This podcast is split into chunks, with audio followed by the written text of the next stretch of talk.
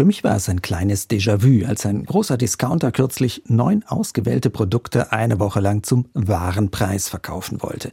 Zu einem Preis also, in den auch die Kosten für Ressourcenverbrauch und Umweltverschmutzung eingepreist sind. Vor drei Jahren nämlich hatte das Hilfswerk Miserior schon mal vorgerechnet, wie viel ein Kilo Fleisch eigentlich kosten müsste, wenn es gerecht zugehen soll für die Natur und die Bauern. Fast dreimal so viel wie heute. Man kann die Aktion des Discounters als PR-Gag abtun. Schließlich sind es ja gerade die mächtigen Handelsketten, die oft brutal die Preise drücken. Trotzdem, finde ich, hat die Aktion den Finger in eine Wunde gelegt, weil schon lange etwas gewaltig schief läuft bei unseren Lebensmitteln, weil vor allem Fleisch- und Milchprodukte viel zu billig verkauft werden.